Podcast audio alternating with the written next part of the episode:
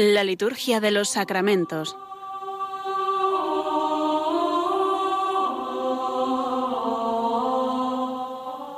Con el Padre Juan Manuel Sierra.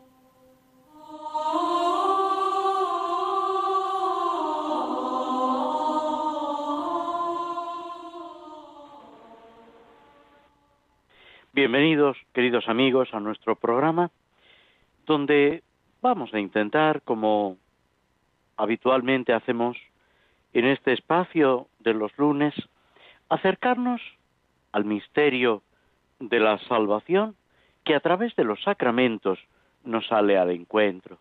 Los sacramentos son acciones de Cristo a través de la Iglesia, mediante las cuales se nos comunica la gracia, el don de Dios, la vida divina. En este momento del año litúrgico en el que nos encontramos, pasada ya la solemnidad de la ascensión, que en España se traslada al domingo correspondiente de Pascua, en estos días que median entre la ascensión y Pentecostés, que celebraremos Dios mediante el próximo domingo, vamos participando en lo que algunos han llamado la novena más antigua de la historia de la Iglesia, esos días de preparación, de súplica, aguardando la llegada del Espíritu Santo. El libro de los Hechos de los Apóstoles nos escribe con palabras de San Lucas esa expectación de los apóstoles con María, la Madre de Jesús, esperando, aguardando ese acontecimiento salvífico que es Pentecostés. A los cincuenta días de la resurrección, el Espíritu Santo que irrumpe en la iglesia.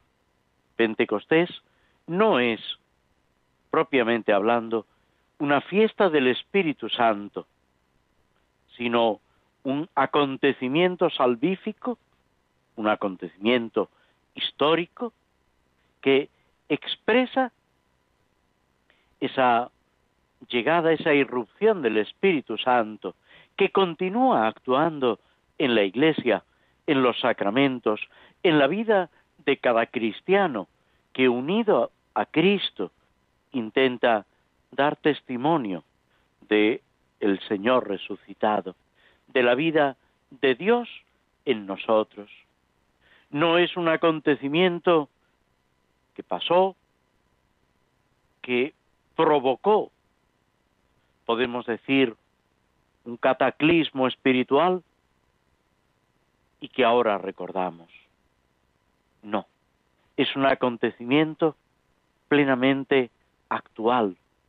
Lo que sucede en Pentecostés se sigue realizando en la iglesia de día en día hasta llegar a ese momento también glorioso de la parusía, del regreso de Cristo en majestad, cuando Cristo lo sea todo en todos y retorne al Padre la humanidad entera. Mientras tanto, Cristo, a través del Espíritu Santo, sigue fortaleciendo y actuando en la Iglesia, dando eficacia a la palabra de Dios que se proclama, a los sacramentos que santifican y transforman, a ese anhelo de santidad que se va suscitando en la Iglesia a través de tantos carismas, de tantas acciones que nosotros no dominamos, que nos superan, pero de las que por la gracia de Dios participamos. Y ahí está la Santísima Virgen María, Madre de la Iglesia, Madre de Jesucristo y Madre de cada uno de nosotros, alentando, haciendo posible que recibamos ese don del Espíritu Santo, ella que está llena del Espíritu Santo, ella que concibió en su seno porque antes había recibido esa palabra de Dios en su corazón, nos prepara nos dispone, nos acompaña en esa presencia y en esa acción del Espíritu Santo.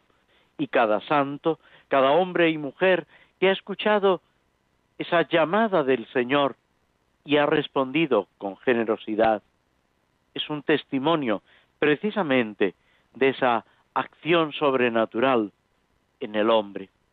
Por eso los orientales expresan esa dificultad de representar a los santos, porque esa acción espiritual, esa acción divina, supera con creces lo que nosotros podemos percibir en tantos hombres y mujeres que han creído en Jesucristo y eso ha transformado por completo su existencia. También en estos días, a lo largo de esta semana, se van sucediendo algunos santos y un acontecimiento de la historia de la salvación, de la vida de la Virgen María. Hoy celebramos a San Fernando, Fernando III de Castilla, rey y santo, empeñado en esa, digamos, realización del reino de Dios a través del puesto que a él le ha tocado vivir, buscando que todos conozcan y amen al Señor. Mañana, Dios mediante, celebramos la fiesta de la visitación de la Virgen María a su prima Santa Isabel. Es, podemos decir, un segundo anuncio a través del Bautista en el seno de su madre y a través de su madre, que proclama esa bienaventuranza, dichosa tú que has creído,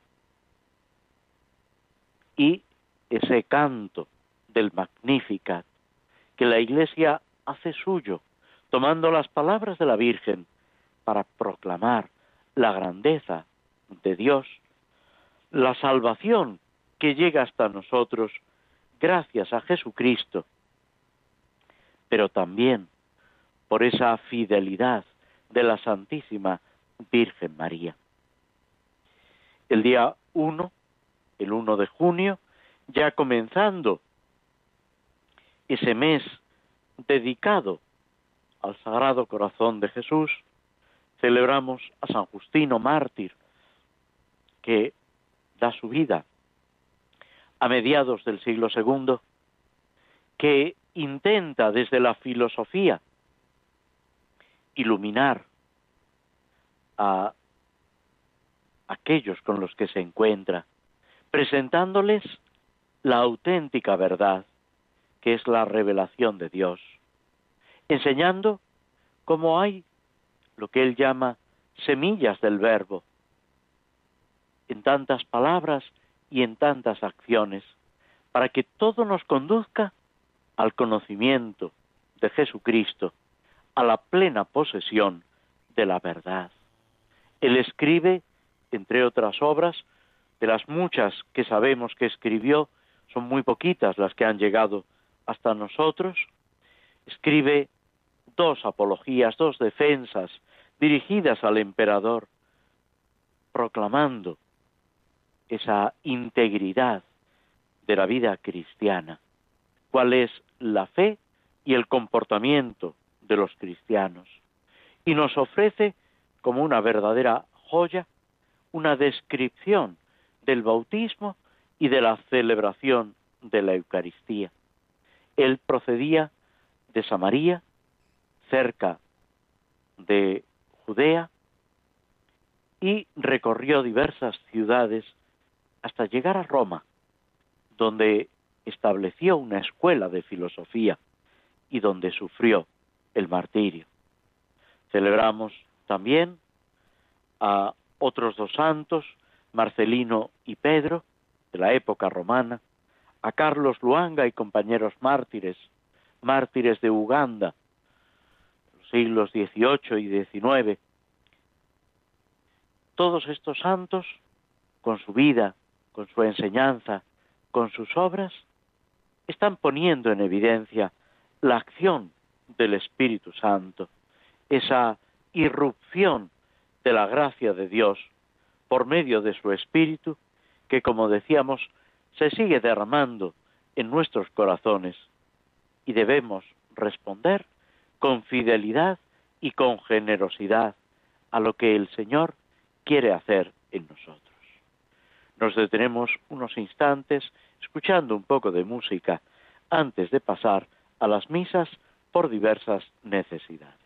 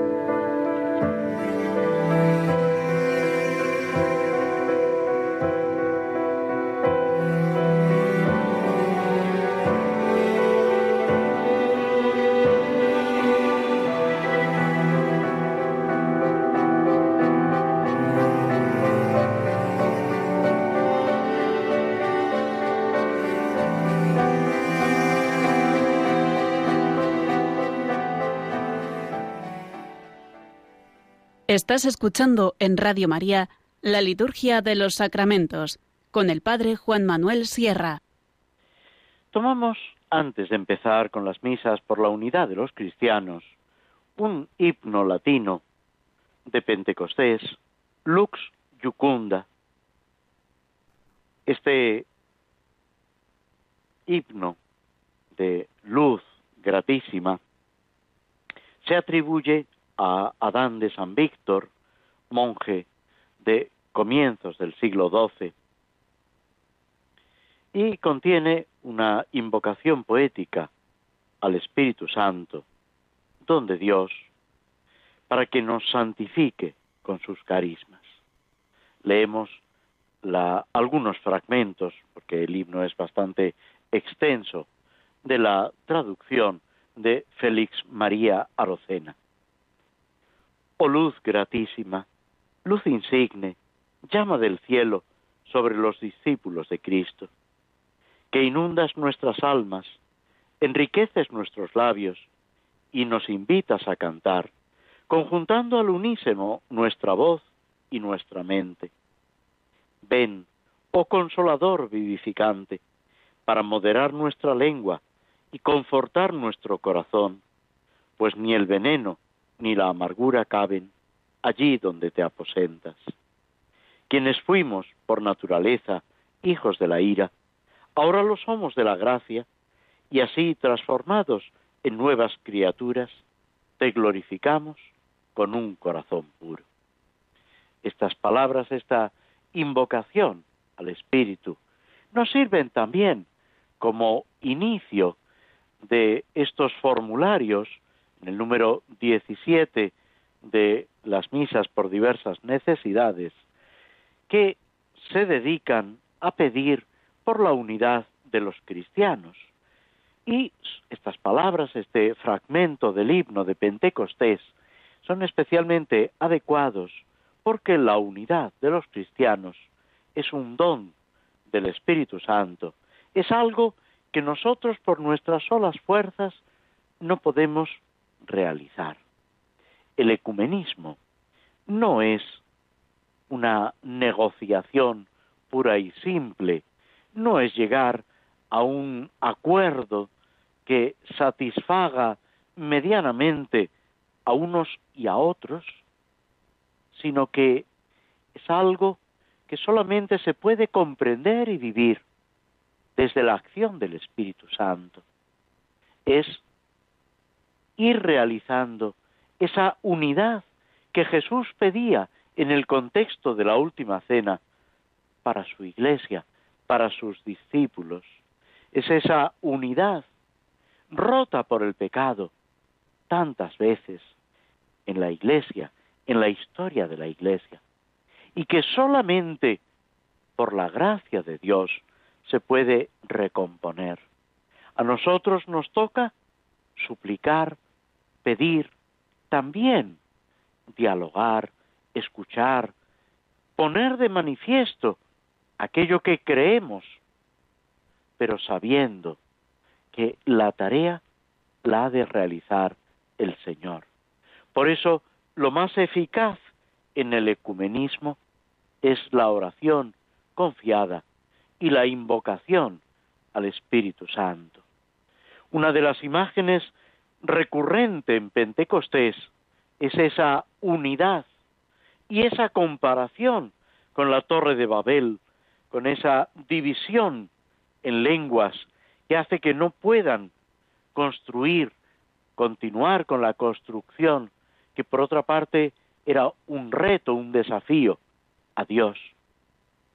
Frente a eso, como uno de los frutos del Espíritu Santo, la Iglesia empieza a hablar en las distintas lenguas, de tal manera que todos comprenden, sea cual sea su lengua original, su lengua natal, comprenden ese anuncio de Pedro y los demás apóstoles, y se produce esa unidad, esa comunicación íntima y al mismo tiempo salvífica, como fruto de la acción del Espíritu Santo.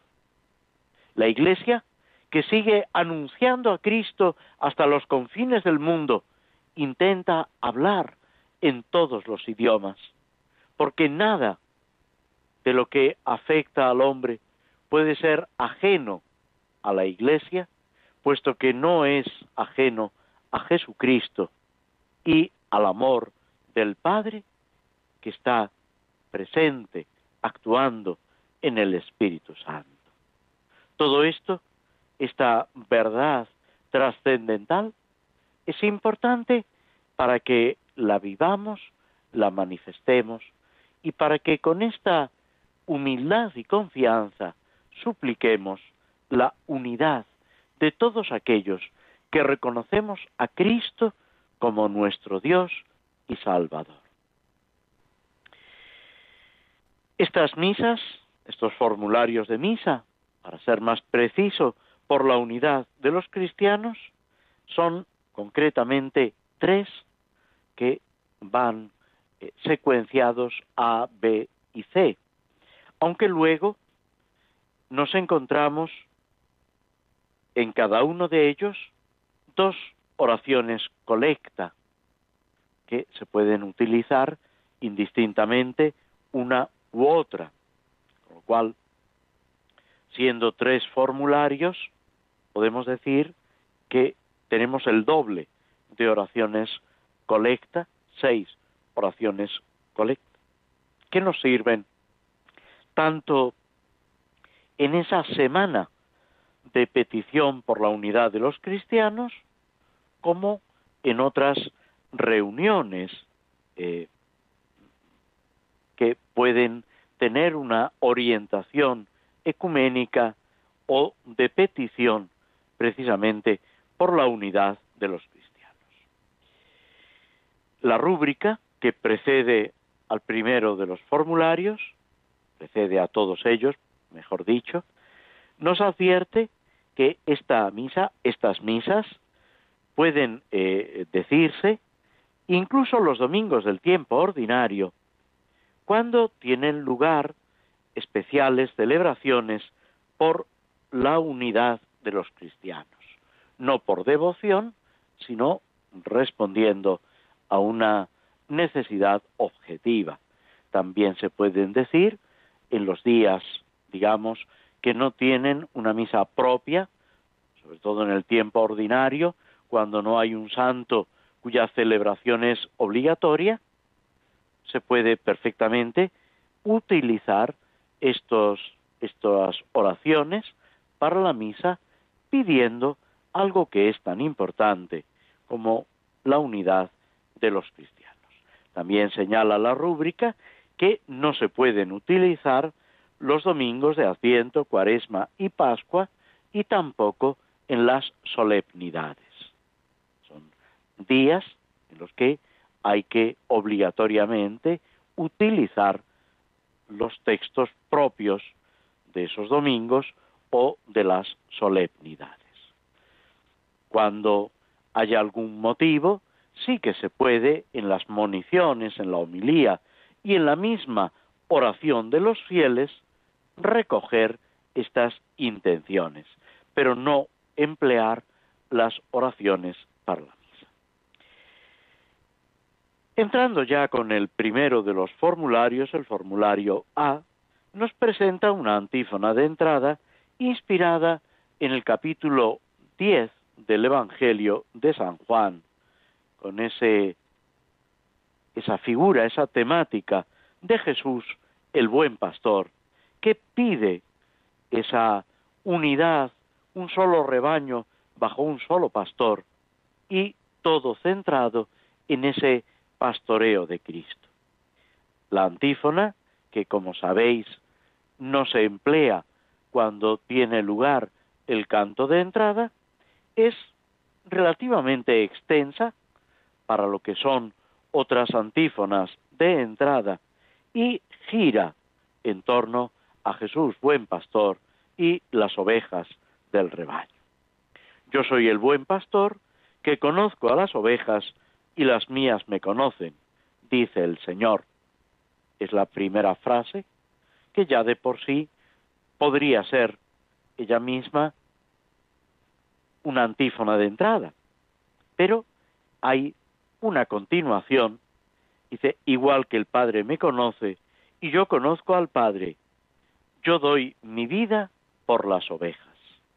Ese conocimiento de Cristo buen pastor, Jesús que conoce a las ovejas, las ovejas que conocen a Jesús, el conocimiento del Padre a Cristo y de Cristo al Padre, y al mismo tiempo esa entrega de Jesús por las ovejas, que es la pasión.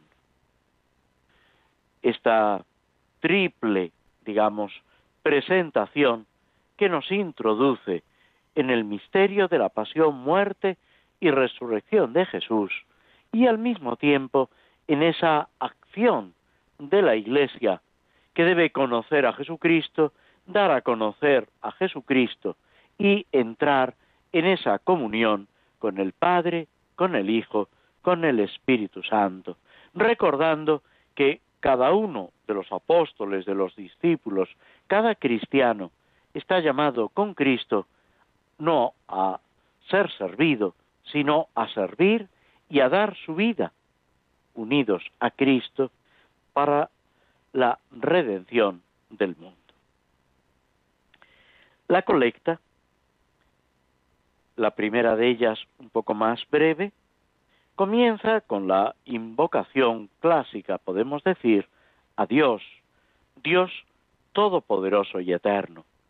Es ese reconocimiento de el poder de Dios, de su omnipotencia y de su eternidad, atributos propios de Dios que ya los filósofos paganos Platón, Aristóteles, descubren y enseñan. Dios, por definición, lo puede todo y no está sujeto a la sucesión del tiempo como nos pasa a nosotros. Y esa mirada, ese reconocimiento de la grandeza de Dios es el fundamento, podemos decir, de nuestra oración.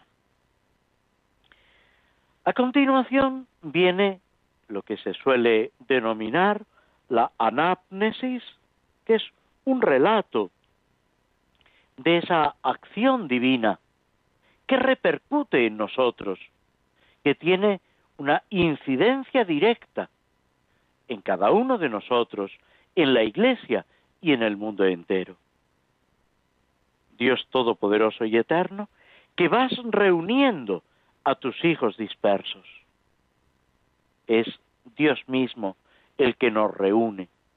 Jesús utiliza también esta imagen que aparece en los salmos, lo mismo que Dios reúne al pueblo de Israel.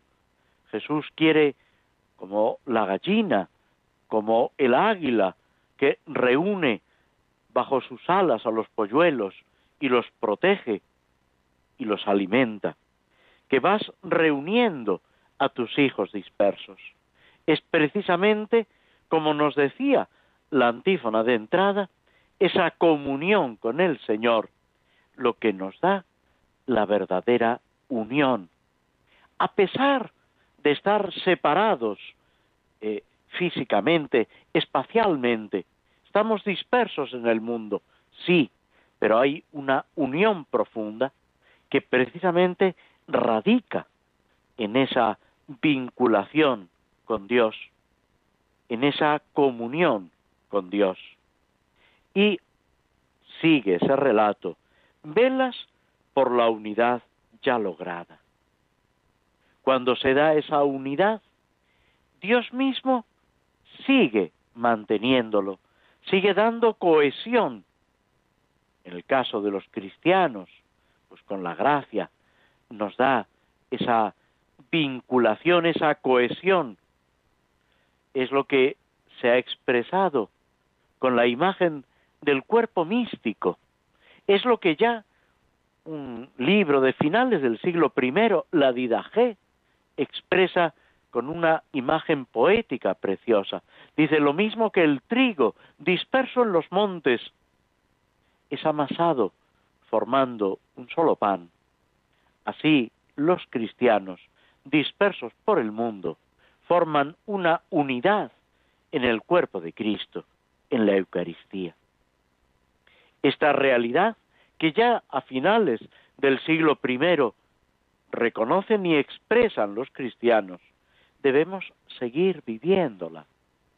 Por eso se ha llamado a la Eucaristía sacramento de unidad. Por eso Jesús, después de la última cena, pide al Padre para que sus discípulos sean uno para que vivan esa unión, dice Jesucristo mismo, como el Padre y yo somos uno. Esa unión, esa comunicación entre el Padre y el Hijo, que es el Espíritu Santo, ese misterio de amor, es lo que están llamados a vivir todos los cristianos, si son fieles a esa vida cristiana, a ese don de Dios que ha sido derramado en nuestros corazones, dirá San Pablo, con el Espíritu Santo que hemos recibido. Es Dios mismo el que vela, el que cuida, el que se empeña en esa unidad ya lograda. Y de aquí surge en nuestra oración, en la oración colecta, una petición mira con amor a la grey de tu hijo. Es una breve petición, pero llena de admiración, llena de ternura, una súplica de hijos necesitados. Le decimos a Dios que nos mire con amor, porque estamos vinculados a su Hijo, porque somos el rebaño, la grey de su Hijo, lo que hemos dicho también en la antífona de entrada. Mira con amor a los que estamos vinculados a tu Hijo. Damos por hecho ese amor con que el Padre se vuelca en el Hijo, el misterio de la Santísima Trinidad. Y por nuestra vinculación al Hijo, que nos mire también con amor. Y así, la integridad de la fe y el vínculo de la caridad, la fe y la caridad, congregue a los que consagró un solo bautismo. Esa vinculación en el bautismo, y aquí nos estamos refiriendo a ese sacramento primero, a ese sacramento que nos rehace, nos configura como hijos de Dios, nos constituye como hijos de Dios, como miembros del cuerpo de Cristo, como parte de ese rebaño, de esa grey del Hijo, hemos sido consagrados por el bautismo, pues que ese amor del Padre nos congregue en la integridad de la fe y en el vínculo de la caridad. San Pablo habla repetidas veces de esa unión profunda que sólo se alcanza por la caridad. Él dice, y la caridad como vínculo de la unidad consumada, esa plena unidad que se realiza en los corazones por la caridad, por el amor. Y ese amor es la acción del Espíritu Santo. Y prácticamente podemos decir que volvemos a lo que habíamos dicho al principio. Es la acción del Espíritu Santo como fruto de esa comunicación del Padre y del Hijo, lo que realiza la unidad de la Iglesia y lo que una y otra vez, con humildad y constancia, debemos suplicar para que todos los cristianos, todos los bautizados, formemos un solo rebaño bajo un solo pastor. Nos detenemos de nuevo unos instantes escuchando un poco de música que nos ayude a reflexionar y asimilar esta belleza que la liturgia, que los sacramentos nos ofrecen.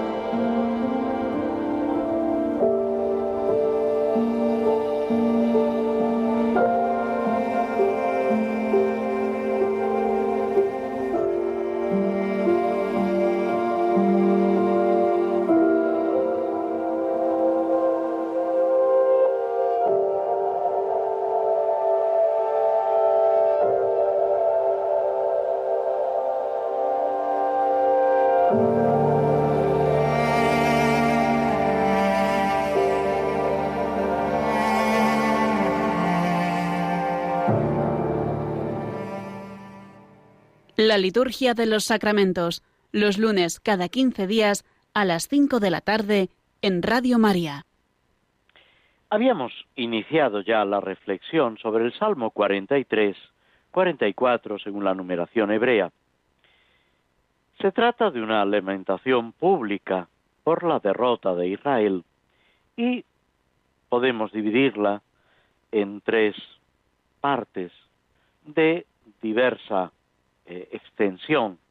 La última tremendamente breve en comparación con las dos primeras. Primero se refiere a ese pasado glorioso del pueblo de Israel, luego una lamentación, una situación de dolor por el presente, por los acontecimientos que se están viviendo.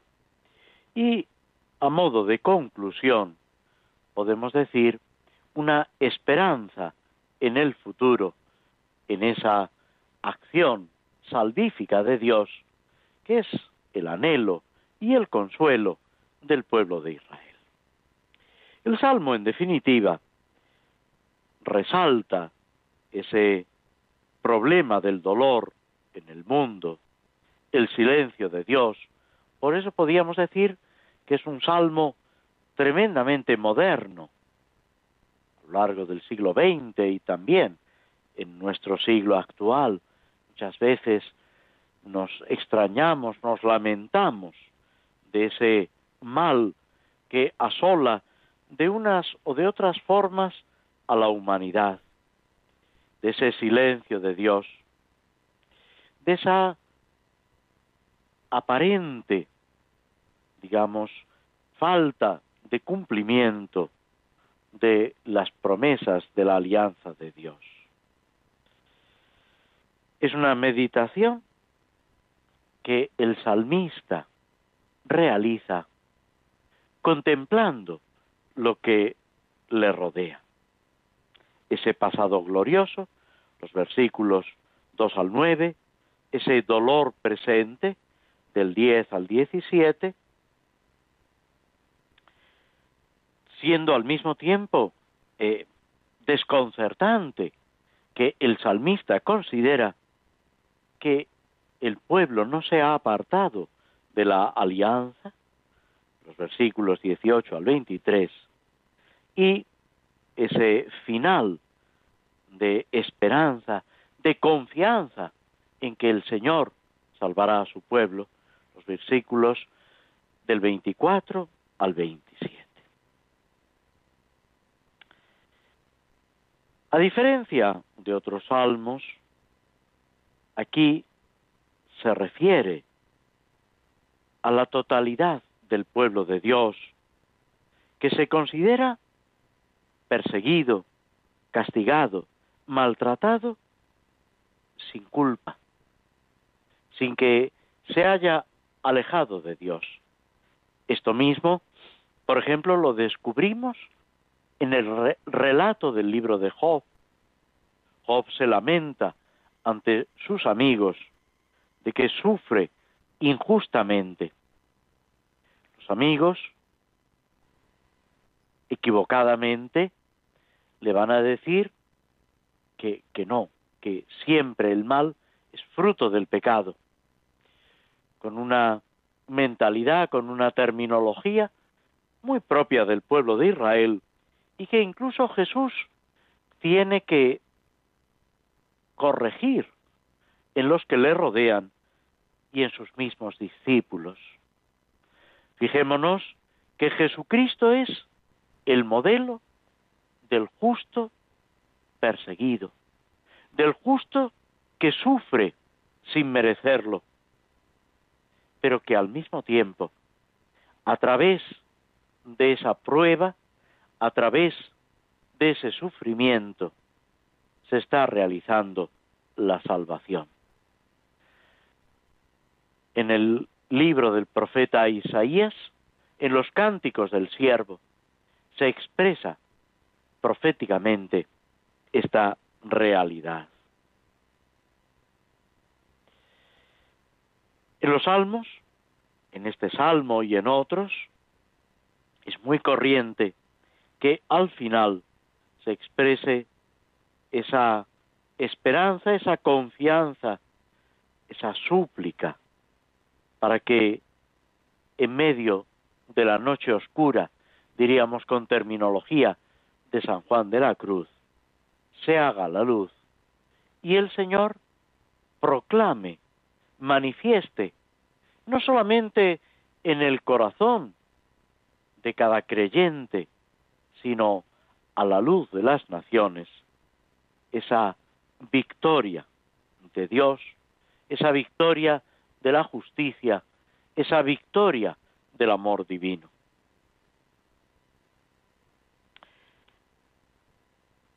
El salmista no intenta resolver con razonamientos el problema del mal, de la acción o inacción de Dios. El salmista reconoce que todo lo que tiene procede de Dios, que la victoria la da Dios, no los méritos propios. Tú nos das la victoria, dice en el versículo octavo. Pero en el versículo precedente ha dicho, no confío en mi arco, ni mi espada me da la victoria. Tantas veces confiamos demasiado en los medios humanos. Pero la clave de todo está un poco antes. La victoria de Dios es porque nos amabas. Y una vez más aparece aquí ese amor de Dios como fundamento de todo. salmista debemos comprender que no tiene aún esa experiencia del encuentro con Cristo, esa contemplación de la pasión de Cristo, de su muerte y de su resurrección. Pero la solución que nos ofrece al enigma del dolor es confiar en el amor, en el amor de Dios, que es inquebrantable, duradero y fiel. Es el amor que ha comenzado esa obra buena en nosotros y que la llevará a término.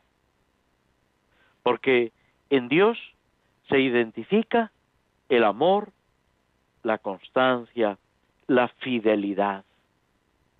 Dios es el fiel, el que mantiene por encima de todo sus promesas.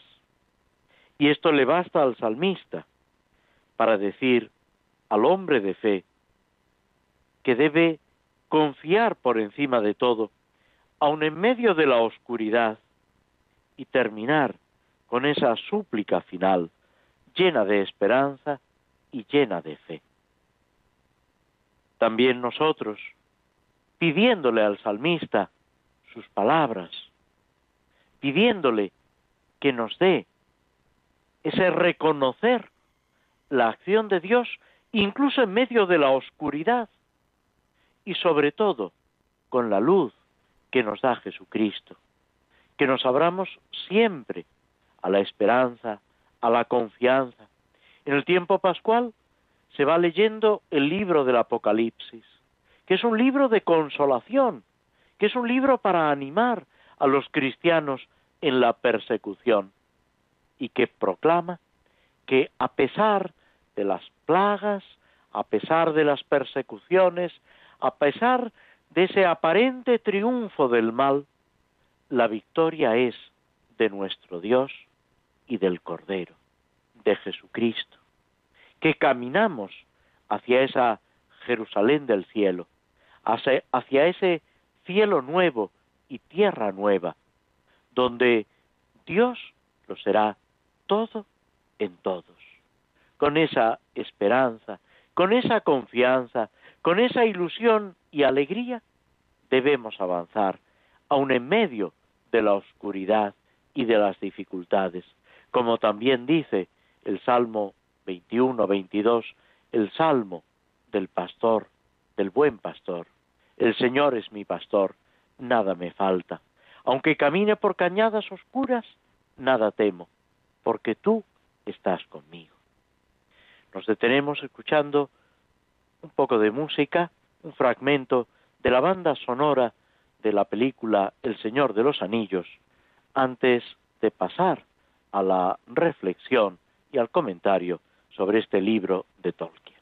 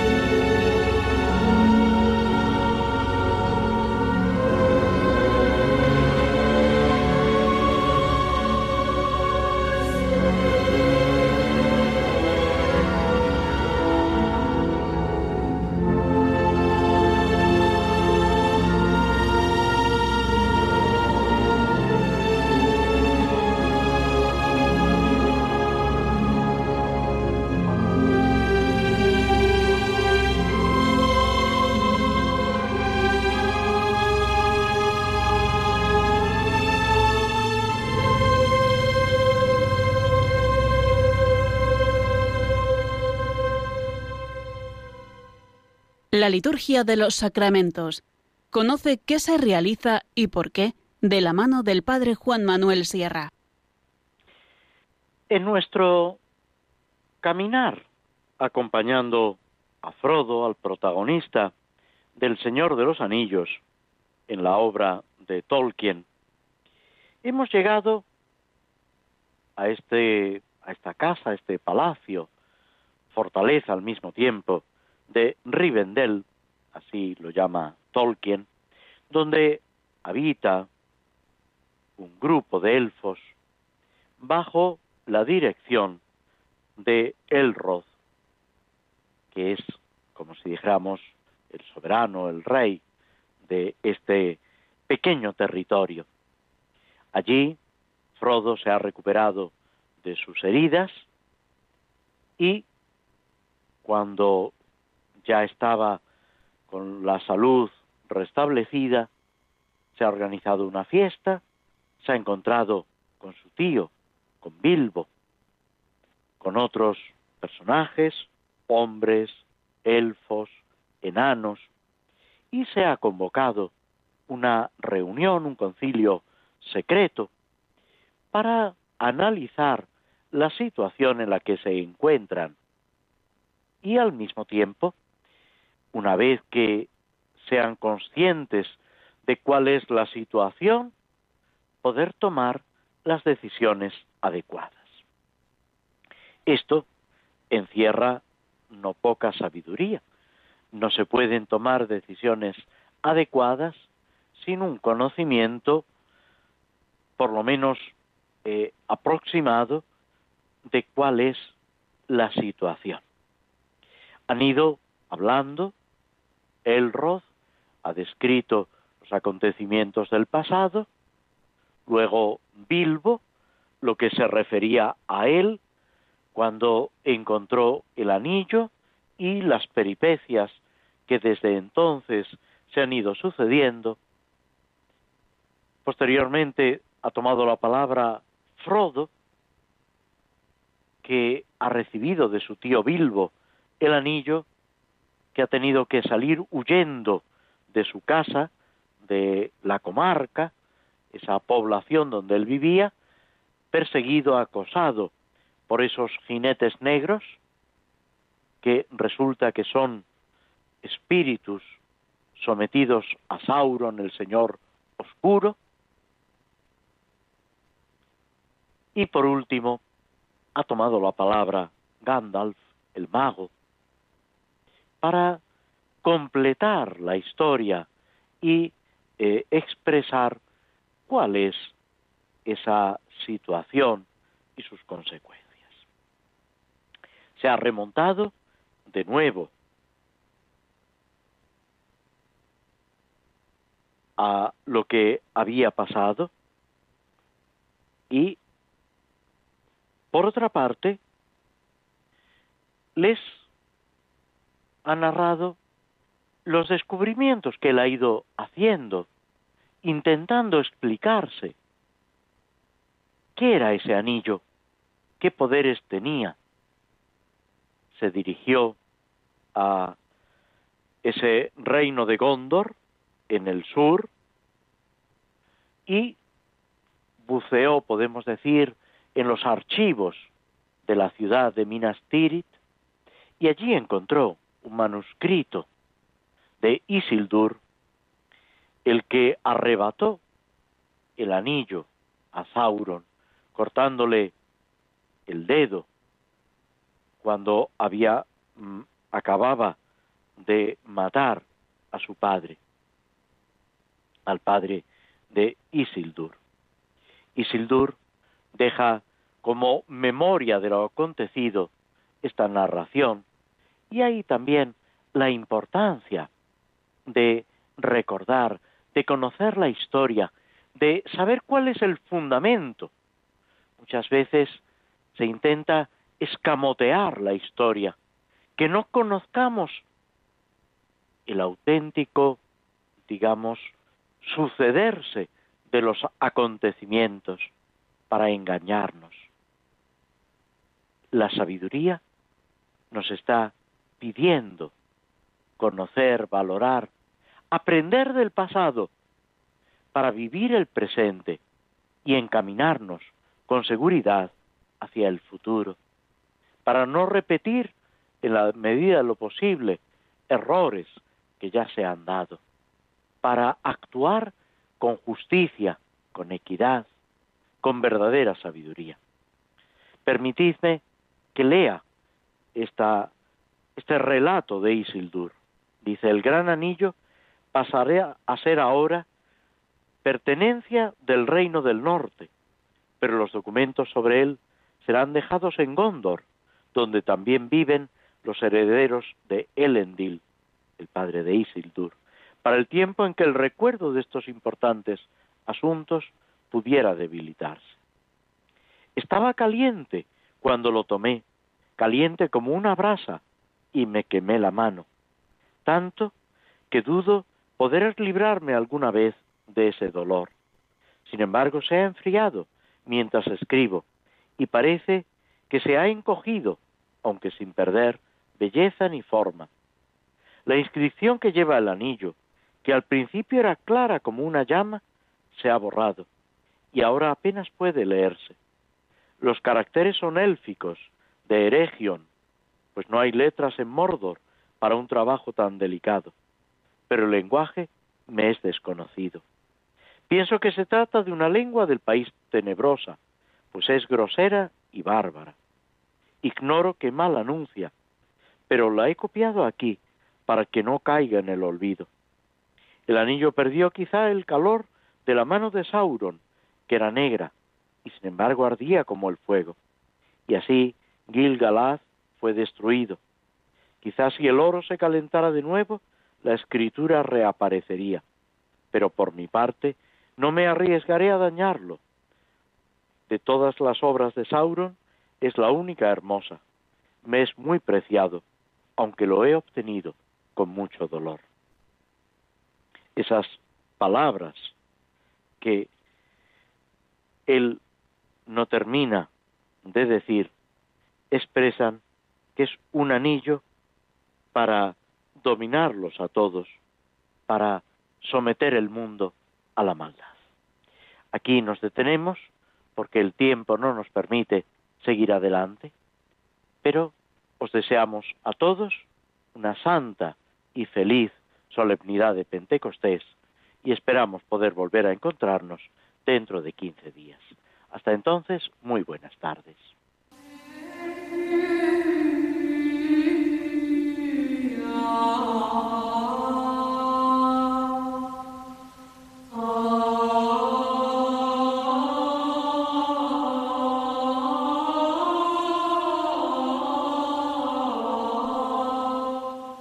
Así concluye en Radio María la Liturgia de los Sacramentos, un espacio dirigido por el Padre Juan Manuel Sierra.